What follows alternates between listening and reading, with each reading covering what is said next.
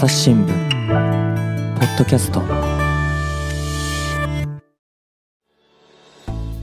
朝日新聞の神田大輔です、えー今回はですね、えーこれまでもシリーズでやってきております、仕事、それとね、えー育児、家事、えーと、こうどういうふうに考えていくのかと、なかなか両立難しいけれども、もやもやすることが多いけれども、どう考えていこうかなということをですね、リスナーの皆さんからお寄せいただいたご意見やご感想、ご質問などをもとに、えー記者と3人で話していこうという、そういう回でございます。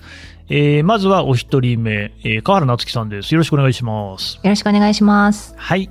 続いてですね、もう一人は高橋健次郎さん。お願いします。よろしくお願いします。お願いします。ということでね、また3人でやっていくわけなんですけれども、えー、まあこ、今回もですね、たくさんのこうね、えー、フォームの方にご意見いただいてますので、これ読んでいこうと思います。まず最初はね、50年の女性の方です。甘みかんさん。女性が働きながら子育てをすることは自分の頑張りだけではできませんでした。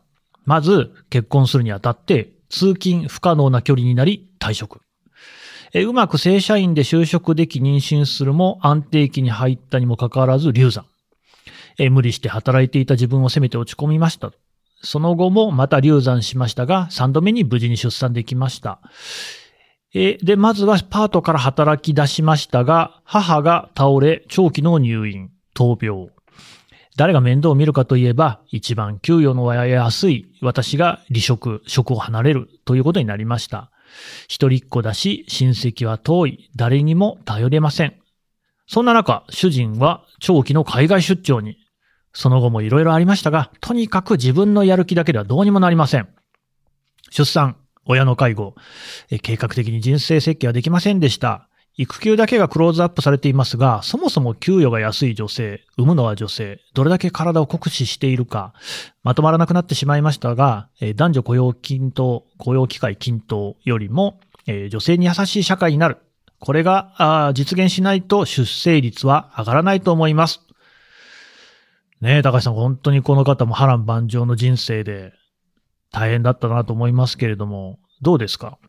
そうですね。やっぱここの、うーんって考えてしまうところは、計画的にその人生設計はできませんでした。うんうんっていうところが、まあ私はすごくう考え込んで読んでしまいました。というのは、まあもちろんその計画的にね、皆さんできるわけじゃないけれども、なんか、なんとなく、その、これ、ちょっと違ったら申し訳ないんですけど、やっぱ男性の方が圧倒的に人生設計しやすいなというふうに。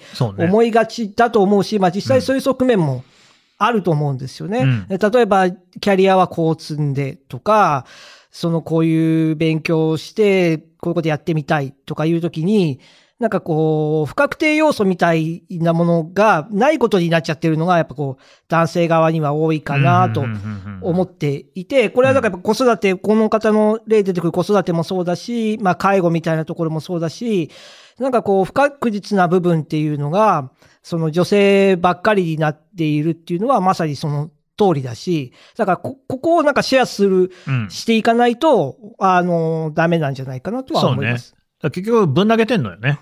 そういうそのめんどくさいことって、い、わゆる鍵かこ付きのね、めんどくさいことだけど、だから、こういううパターンって、まあわかりませんよ。個別の事情によりますけれども、あの多くは、ね、えー親の介護っていう時にも、夫の親の介護は妻がやり、妻の親の介護は妻がやりっていう、全部妻じゃん、みたいなことって多くって、結局これっていうのは、まあやはり女性の方にね、すべてこう押し付けるというか、そこをその考えていないだからそれはね、不確定にはならないですよね、キャリアはね。だって不確定になる要素を全部押し付けてんだから。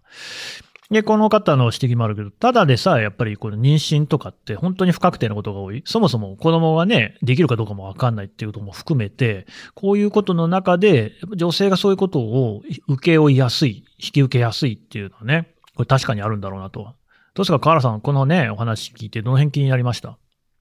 やっぱり最後のあの出生率がうん上がらないっていうのは、すごいこうぐさっとうん。ましたし、でも本当にこの方ご苦労されたあのお話書いてくださって、高橋さんもおっしゃいましたけど、本当に女性ばっかりに偏ってる辛さっていうのを感じますねう。ん。なんかこの辺っていうのはしかしね、なかなか父として改善が見られない部分もあるようにも思うんですけどね。カラさんなんかどう思います？これあの、やっぱりこう男性側の意識を本当に変えていただきたいんですけれども。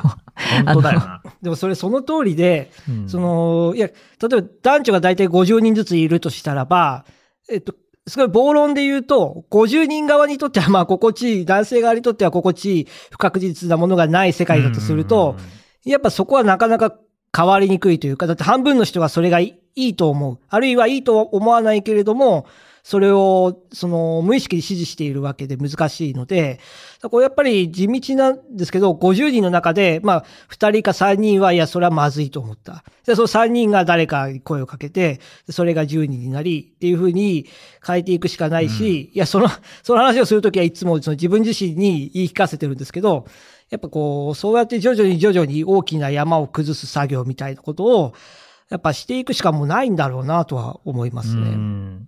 んだからね、僕も崩したいと思ってるんですけど、これってね、やっぱりその旧来の価値観で言うと、いや、いい仕事をするためにはしょうがないんだみたいな話だと思うんですよね。そんないい仕事だからお前してないからって言いたい。それですごいよくわかります。わかる？え例えばその9時から、朝の9時から夜の12時まで働きます。うん。っていうと、なんか仕事した気になるじゃないですか。はいはいたくさんの時間やっていて。でもその時に出ている成果物って、例えばめちゃくちゃ集中した5時間で書いた原稿とどっちがいて多分後者ですよ。どうせお前職場で食っちゃうってなんか茶茶とか飲んでんだろうって話い。や、そう、本当にでも濃密なね、あのー濃密な時間長く働いていらっしゃる方もいるかもしれないですけど、うん少なくとも自分の経験で言えば、やっぱ、あの、別に短くってもいいものはできる。うんうんなんかこう苦労し、やっぱどこかその、私の中の、私が受けてきた教育だと、えっと、苦労したものがいいものだ。わかるわ、それあるよね。楽しく見、うん。例えば、ね、音楽の時間に、なんか鼻歌歌っていい曲ができたっていうのと、すごいこう凝って長い時間かけて作ったもの。いや、それはやっぱ長い時間かけて汗水流したものがいいものだ。でも、聞いてる人にとっては、パッと考えた鼻歌の、鼻歌の方がいいケースだってもちろんあるわけ全。然あるよね、そんなのね。だから、やっぱそこのその自分の中での思い込み、うん辛くないとダメなんだとか、うん長くないとダメなんだとか、やっぱこうそういうとこもすごい大きいのかなっていうふうに思いますね。そうして考えると、しかし川原さんね、その刷り込まれてきた価値観みたいな、それこそ学校教育の時代からっていうのの影響もありそうですね。あ、もう私はそこだと思ってます。なので、早い段階で、まあ、もちろん家庭で見せていく姿勢は大事だとは思うんですけれども、やっぱりこの時代時代での父親の働き方とか、母親、まあ女性の社会進出とかも含めて、まあわかりやすく、あの状況を説明した上で今後皆さんはどういうふうに生きますかっていうのを考えられる。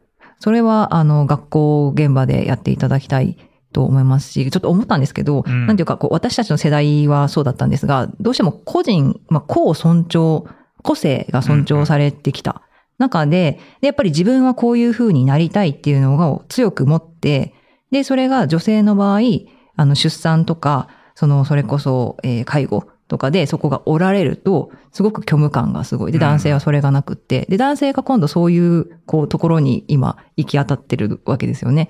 多分、あの、仕事をするのか何をするのか、自分はどう生きるのか、みたいな。うん、うん、うん、うん。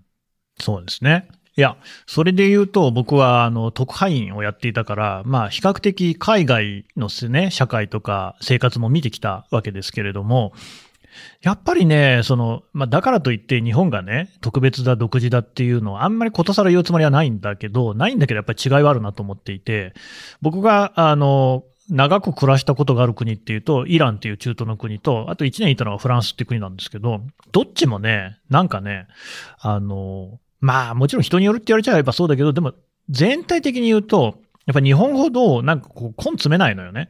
うん。まず、その、いや、さっきのさ、いや、いい仕事をするためには、みたいなので、その、いや、お前ね、やってないよっていうのも言ったけど、でも、まあ、ちゃんとやってる人もやっぱりいると思うんですよ。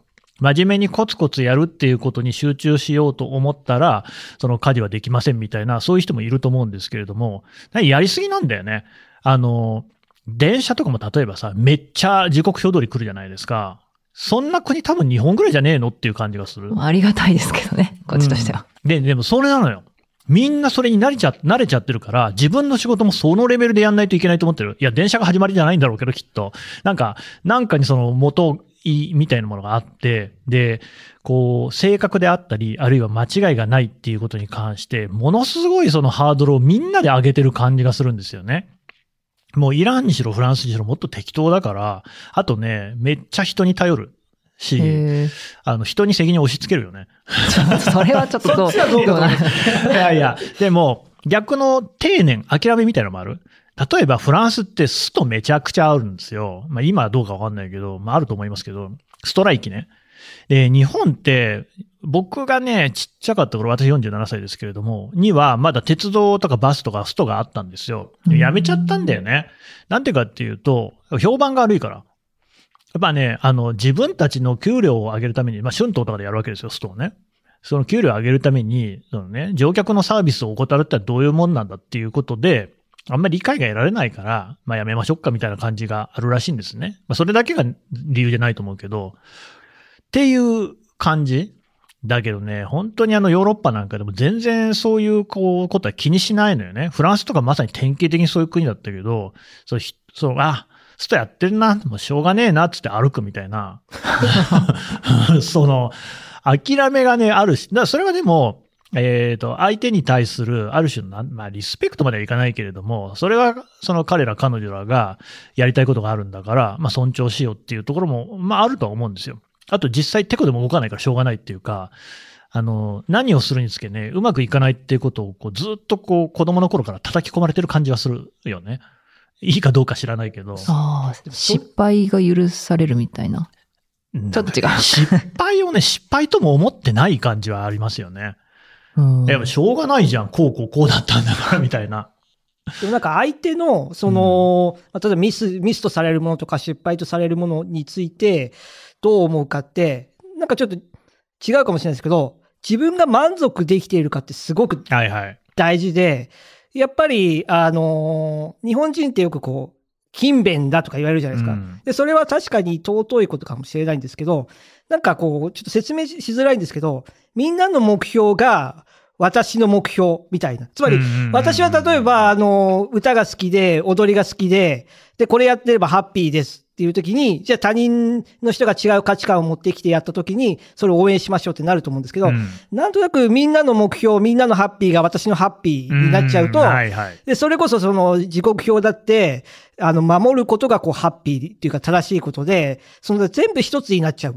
まあ、同一化するっていうとちょっともう一瞬で終わっちゃうんですけど、うんなんかやっぱその傾向が強いから、やっぱり、やっぱり自分自身のこう何が楽しいかとか、これは私は幸せだよねみたいなものを、まあそれこそちっちゃい時から、どんどんどん、うんあのー自分自身肯定できる他人も肯定できるようにしていかないと、なんかこういう状況って続いちゃうんじゃないかなとは思いますね。なんかね、今の話で言うとね、みんながハッピーなのはすごいいいことだと思うんですよ。だけど、それ、まあ、それをもうね、えー実現するための手段が、なんかみんながね、うまい具合歯車みたいに社会を回すってことになってるっていう感じがするのね。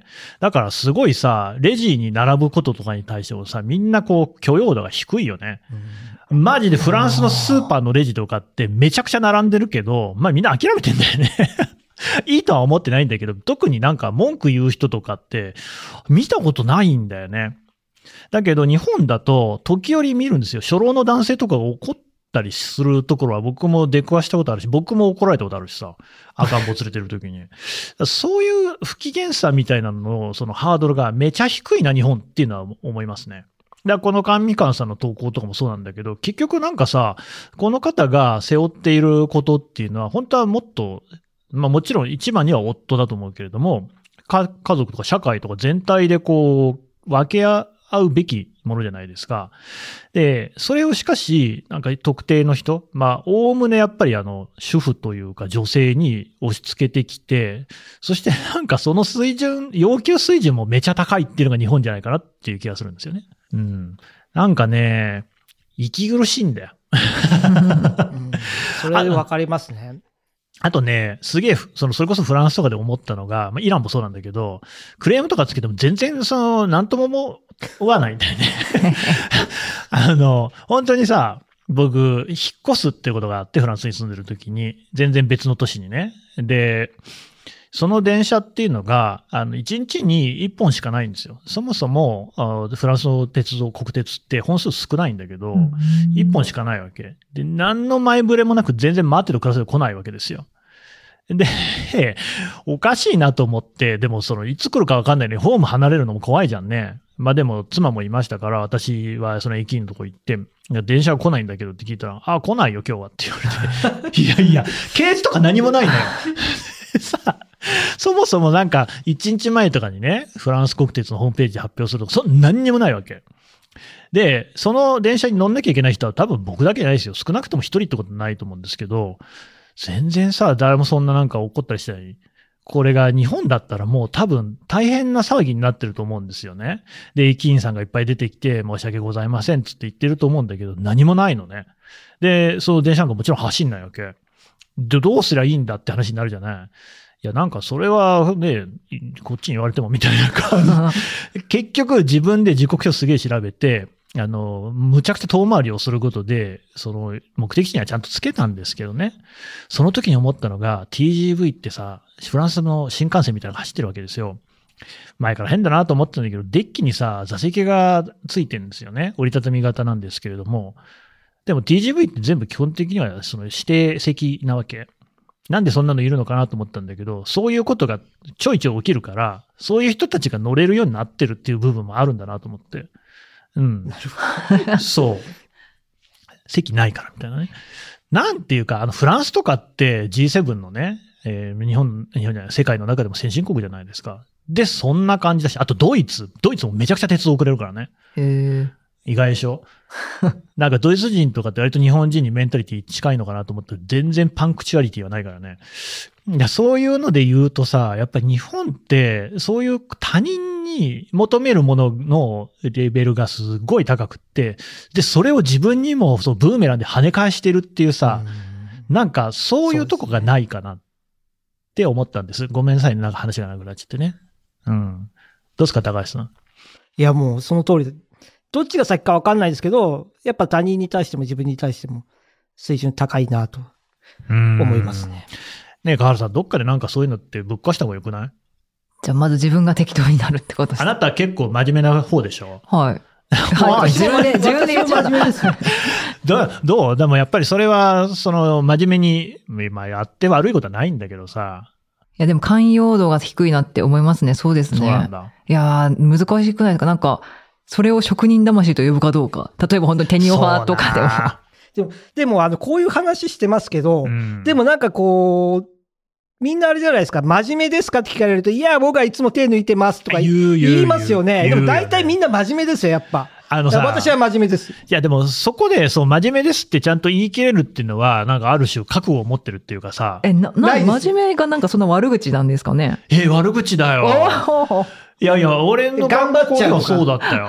だって、真面目、その、まずさ、中学ぐらいでさ、あの、私の昭和の時代ですよ。何が一番ダサいっていうか、ガリ弁なんだガリ弁ガリ弁って知ってます？いやいいギリギリ知ってます。それはやっぱり真面目なんだよね。だから、私は、まあ、こんなこと言ったらなんですけど、勉強は昔からできたんだよね。で、よくどガリ弁って言われるわけ。僕は別にさ、小中ぐらいは、あ、こういうこと言うと本当に失礼かもしれないけれども、でも、勉強なんかしなくてできたんだよ、俺は。だからさ、ガリ弁ではないの。だけど、違うんだよね。やっぱそうやって言われちゃってさ、で、でまあ、真面目だっていうことで、よく、罵られましたよ。そしりを受けました。えだからその反動で今は不真面目なんですか？違いま。す。だから当時から真面目じゃなかったんだって。だけどさ、いや、あのー僕のね、その、なんていうんですかね、思春期の男子、中高生ぐらいの時には、真面目ってのは超ダサいっていう感じだったな。なのにみんな本当は真面目なんだよね。でもだけど、その、じみんな時間通りに行動したりとか、そうだよね。すそのるし、ね。き厳しかったり、だから、そこのなんか、その二面性みたいなものは、ちょっと不思議だなっていつも思うんですよ。ん何なんだろうね、俺ね。何なんでしょうね。みんなでボール回しても結局誰も答えてくれない。いや、じゃあ、例えば、河原さんとか、その真面目だっていうことが自分の誇りだってするわけ？別に誇りじゃないですけど、それはでも、うんそこが、ひ標標準。変に言言われたりすることもなかった？あ、でもずっと言われてましたよ。でも、そこを否定するほどの不真面目さを持っていなかったので。だから、思春期の頃は確かに、はいはいあの、勉強はできるけど、その、まあ、脳あるたかじゃないですけど、ちょっとこう、あそいやこ。、でもさ、もう、あなたの世代だと違うのかもしれないけれどもさ、高校ぐらいになると、中学でもそうだけどさ、もうやさぐれ出すじゃない？同級生は。で、ですよね。うんそうだよね。そういうのが、なんかかっこいいみたいな価値観なかった？めっちゃありました。バイクの二人乗りかっこいいとか。はいはいはい。二血するみたいなやつね。そテスこト勉強しないみたいな。あそうそう俺そう俺してねみたいいやな。何にも絶対やってるだろうみたいな。そのくせそうやってるんだよね、実はね。でさ、そのさ、二血をしていたさ、やさぐれ青年たちもさ、なんかちょっとこう、高校とか中学とか卒業するとさ、普通に真面目に働き出しちゃそうなんです。それをなんかみんな丸くなるっていういい表現にするんですよね。う。あるよね。ありますね。結局、だから、そうは言いながら真面目が素晴らしいっていう価値観は、日本って絶対あると思うんですよ。そうですね。うんなん。かその時間を守らないとか、ま、守ってしまいますよね。だって逆にヤンキーとかってさ、縦きついからさ、先輩の前で遅れたりするのややばいでしょ。だし、仕事もそうだよね。なんかその丸くなるって言い方するけど、結局はさ、ちゃんとこう、社会の歯車に収まっていくじゃん。うん上下関係が、え、海外より上下関係がピ厳しいとか、そういうことなんですか？いやー、あのね、海外にもね、日本でいうヤンキーに相当する人たちは絶対いるんですよね。それはフランスにもいるし、やイランにもいましたけど、ただ、さ先輩後輩みたいなのはあんまりそこまでないかな。うん。ちょっと話がね、完全にあ何のあ、ずれてますけれども、いや、その、たださ、なんかその、みんながもう少し、その、自己責任的なものからは、距離感を取った方がいいんじゃないかなっていうのは、その海外を見てても思いますよ。みんな全然責任を負わないから。それで社会は回るから。本当に。だから結局、例えばフランスってさ、普通の会社員が夏休み4週間とか当たり前なんだよね。うん。でも、そりゃそうじゃない？日本だってさ、有給休暇を真面目に取ったらさ、取れるはずじゃん。まあ、4週間か知らんけどさ、ある程度取れるよね。みんな取らないじゃん。あれは何なの一体？やっぱ歯車である、歯車をうまく回す、全体をうまく回すのが良いことだから。まあよく迷惑をかけないね。とかいうワードですよね。他人に迷惑を。真面目じゃないよね。真面目な人は法律を守んなきゃいけないから、有給は全部取んなきゃダメだよね。だけど、取らねえじゃん。なんかさ、日本における真面目さっていうのがなんかちょっと違うんだよな。うん何なんですかね。それで結局そういうところの幸せがいろんなところに行ってる。やんなくてもいいこともやんなきゃいけないとかいうかさ。だってなんか、ためにする仕事みたいなのもいっぱいあるじゃないですか。その分全部ね、家事育児とかに費やしたら、だいぶんとみんななんか幸せになるんじゃないのって感じするけどね。だからあなたたちさ、うんうんでなんか何も言わないのやめてもらえます？もう、ど、どこに行ったらいいんだろうって。そうね。次のやつをちょっと読みましょうね。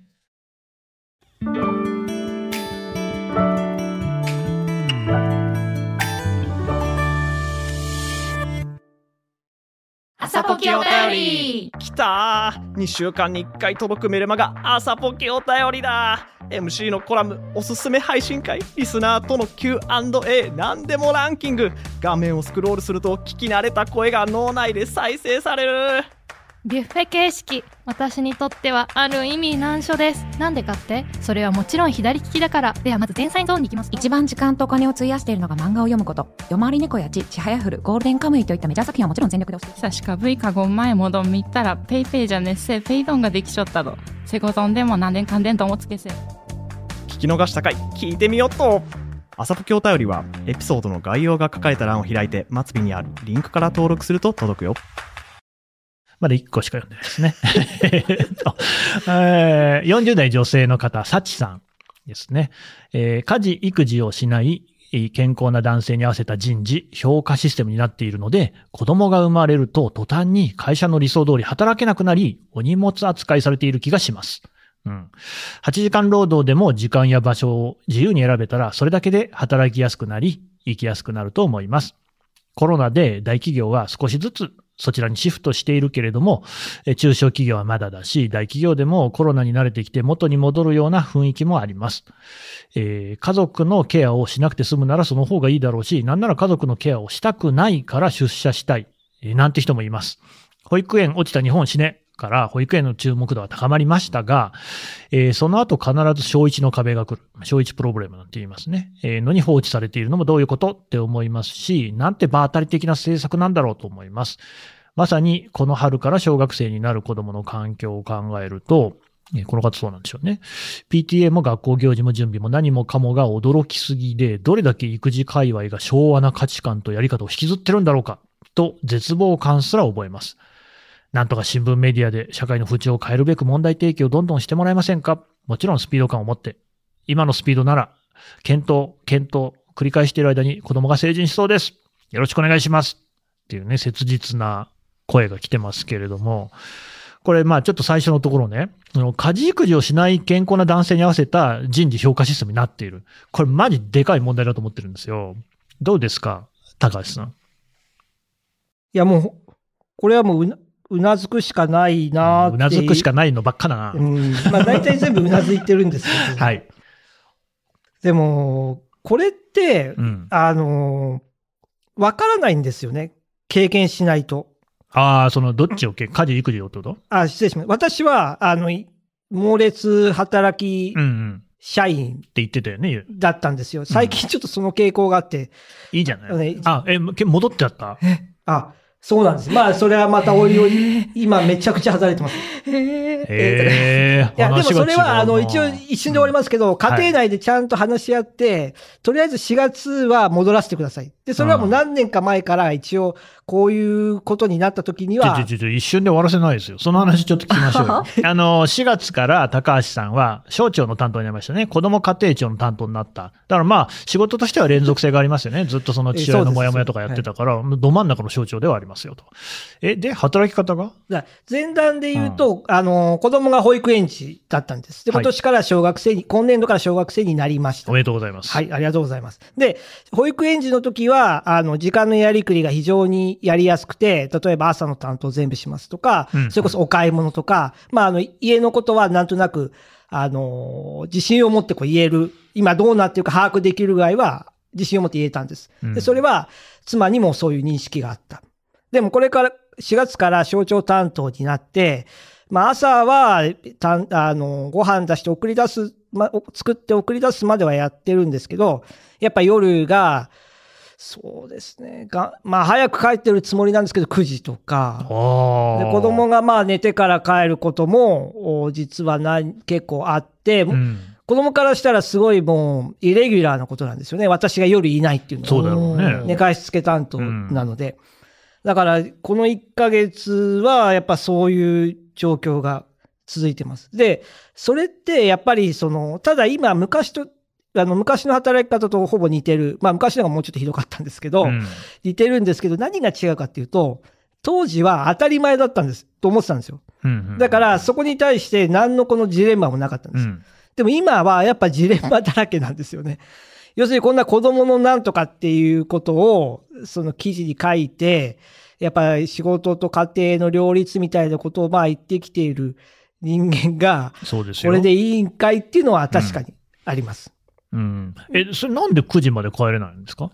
あのーまあ、単純にうん、ちょっとその、ホットな話題を扱っているっていうこともあって、うん。えっ、と、圧倒的にインプットの時間が足りなかったりとか、その、人間関係である程度、午前中、あえっ、と、みんなが働いてる間はそういう人間関係を作ったりとか、そうすると勉強は夜しなきゃいけないとか、あ週末持って帰るわけにはいかないので、ちょっと夜の時間にやるとか、うん。いうことで、今ちょっと遅くなったり、あとはまあ、夜少しお付き合いで出たりとかはしてますね。お付き合いはわかるんですけど、インプットはお家でもできるんじゃないの？えっと、それが難しくて、例えば、うん。子供が寝た後のインプットだと、うん。お今度次の日に差し障っちゃうんですよ、自分の。早起きしてたってね、神田さんもそうですけど、うん。みんなのご飯作ったりとかしなきゃいけないし、となると、で自分が健康じゃないとやっぱ良くないので、やっぱそれを考えると、インプットしてから帰ったりとかはして。まあねあの、私もそれはわかりますよ。うちもね、子供が本当にあの、一番やかましい時期のね、えー男の子たちですからね、うち帰るとね、なかなか集中してさそ、うなんですよ。もう物を読んだりとかできないのよね。だからそれをまあな、なんとなく自分が今すべきことじゃないなっていうのもやっぱ思いますし、家に帰って、うんうんあの、パソコン広げたら、それはね、子供も必ず、なんでだろうと思うだろうし、やっぱ起きてる間は開かずにいたりすると、やっぱ夜になっちゃう。そうね。あの、うちの長男がね、ちっちゃい時にね、私もね、パソコンを自分家で開いてたらね、んでーでーっつってね、パソコンパタンっつって閉じてね、ちょうどあのカードリーダーが中に挟まっていてですね、液晶が全部割れたってことありましたね。ええまあそのようなこともあります。ただ、あの、次元措置なんですか？一応次元措置、うん。まあ4月、とりあえず鳴らしてみて、で、だからちゃんと早く帰れる日を見極めたりとか、まあ最初はなかなか見極めができませんけどね。はい。だからまあ、うん。自分の中である程度、その、もう、大体こう、勘どころとか分かってくれば、ちゃんと早く帰ったりとか、うん。まあ、あるいは、もしかしたらですね、その、まあ、夜回りという仕事もあって、夜、政治家とか、まあ、役所の方とかに話を聞くために今待っているって仕事があるんですけども、まあ、それも一回家に帰って、例えば子供をお迎えに行って、どこまでやってから行くとか、多分なんかうまくスケジューリングもできてくると思うので、ちょっとその最初の1ヶ月、2ヶ月は、あ申し訳ないけどっていうことは妻とも事前にちょっと相談をして、今やらせてもらってます。なるほどね。でもね、河原さん、なんかちょっとなんか話が違うというか、働き間に戻ってるというか、この辺どうですか？いや、それが現実なのかなっていうところはちょっと残念ではあるんですけど、残念ね。でも、それは、あの、もちろん高橋さんだけではなくって、同じように新聞社で省庁回りをする男性、おお子さんがいようとも、そういう働き方をせざるを得ないっていう、やっぱり、そういう状況にあるわけですか？切り込んできますね。いやいやいや気になるよね。あのーやっぱそこはもう見極めの問題だし、覚悟の問題だと思うんですよね。例えば、さっき言った夜回りという仕事があると。で、週5日間行って、毎回すごくこうためになることを意見交換してるかっていうと、そうでもない。ならば、週3日でいいんじゃないかとか。じゃあなんで週5日っていうと、かっていうと、もしかしたら何か自分の知らないことを話す、たかもしれない。不安とかなんですよね。だから、そこはちゃん、なんかこの不安を断ち切れるかとかにかかってくるし、じゃあどうやって断ち切るかっていうと、やっぱり自分の人生にとって何がハッピーかっていうことを常に軸を持ってないとどんどん安きに流れるなと思うから、ややっぱそこの軸は持ちたいなと思ってます。まさにね、そうだと思いますよ。結局その、我々の業界でいうとこの落とすっていうのが怖いわけですよね。他の会社の記者はそこに行っている、読まれるとかに行っているのに自分だけがいない。で、そこで何かこうね、滅多なことでも話された時に、朝日新聞だけにこの記事が載っていないと。でこういうことになったら困るなっていう、そういう話。これはもう私も自分もね、そういう記者ずっと経験してきましたから、読まれもずっとやってきましたから、わかるんですけれども、多分ね、もうそこを見切るっていう時代に入ってきてんだろうなと思いますね。いやそれはそう思いで、政治部とかの話を聞いてても、やっぱり最近結構、なんか、秘書官とかが問題発言をしたときに、朝日新聞の記者がいないっていう、こう、場面があるんですよね。で、それはか他の社が記事にしてるから、えーっていう話はあるのかもしれないけども、僕はもう逆にね、それはまあ、他の船越隆記者とも言ってるけれども、それは褒めてあげたいっていうところがあって、自分の価値判断において別にもうみんなが聞いてるような話は聞く必要がないということが、その人は判断できてるってことですよね。その場にいないってことは。それなんじゃない？大事なのって。そう、それが大事だし、でもうん、それを、その、やっぱり今の状況で言うと、個人の頑張りというか、意識とかに、やっぱりせざるを得ない部分がどうしてもある。まあ、最初はしょうがない。うん。でも、やっぱどこかで、いや例えばですよ、今の話で言えば、いや、やっぱあそこに朝日新聞の記者がいた方がいいんじゃないかっていう声も、きっと社内にあるだろうし。あるだろうね。だから、やっぱりそこのまあせめぎ合いは続いているだだなと思うか、ら、まあ、単純に言えば味方を増やすしかない。だ自分がやって、誰かがやってっていうのをどんどん増やして、分母を増やすしかないと思います。多分ね、それが日本のあらゆるところで起きている今ね、せめぎ合いなんだと思いますね。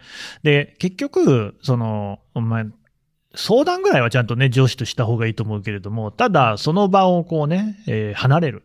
もうみんなと同じ読まれはしないと。どうせするんだったら全然人のいないところに行くみたいな感じのことっていうのを、なかなかね、これまではその自分の責任で判断できなかったですよね。そういうところから多分ね、河原さん変えていかないといけないんですよねい。や、もう素晴らしいです。もううん。高橋さんがその先駆者となっていた。あなたできる？私はもうそういう世界からドロップアウトしてるんですで。もし同じ立場になったらどう？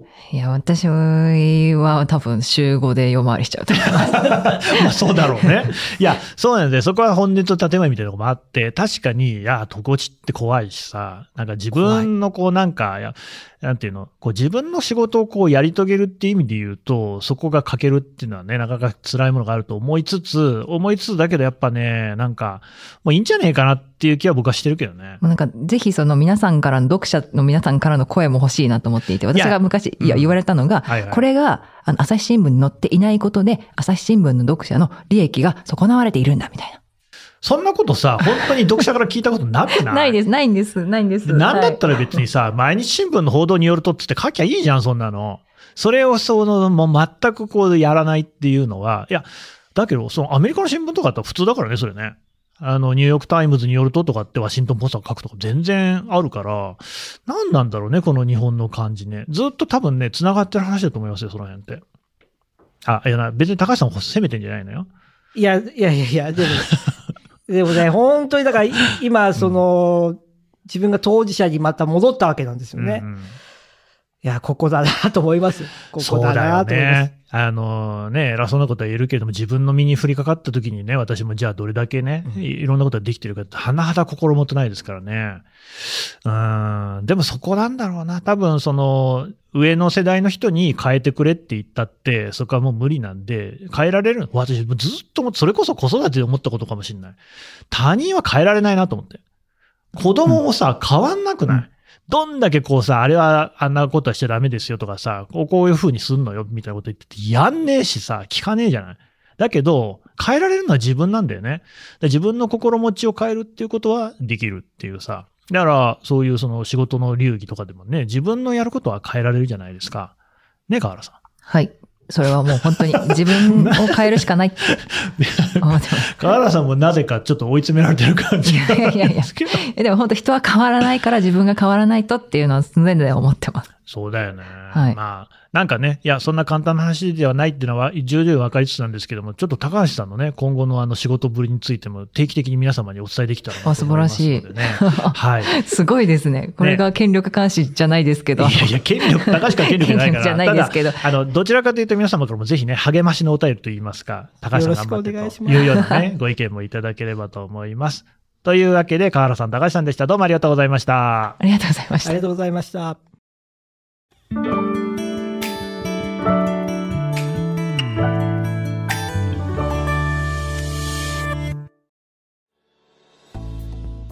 はい、えー、川原夏樹記者と高橋健次郎記者からお話をね、伺ってきました。今回もね、あの、話があっち行ったりこっち行ったりして、ちょっと聞きづらいところがあったら申し訳ありません。ただ、あの、割とね、え今回も本質的な話はできたんじゃないかなと思いますし、結局そのね、育児とか家事っていうことと、この仕事、労働っていうことの関係性っていうのは、もっと広い話、つまり子供がいるとかいないとかに関係なく、今日の話とか本当に仕事にどのように向き合っていくかっていう、本丸みたいな話だったと思うんですけれども、なんせあの働かずに生きていくっていうことができないですから、その中で、じゃあ何を選び取っていくのか、自分はどういうこうね、えー振る舞いをしていくのか、もう本当に一人一人の問題だと思います。正解がないのでね、ぜひあの皆さんとまたこういう形でいろいろぐねぐね考えていければと思います。というわけで、あの、ぜひですね、皆様のご感想、ご意見、そして高橋健次郎さん頑張れの声、えーフォームの方にお寄せください。あの、全部ですね、あの、みんなで共有しておりますので、一つつ一つ目を通させていただきますし、番組の中で大事に取り上げさせていただきます。ぜひぜひご協力お願いいたします。朝日新聞ポッドキャスト朝日新聞の神田大輔がお送りしました。それではまたお会いしましょう。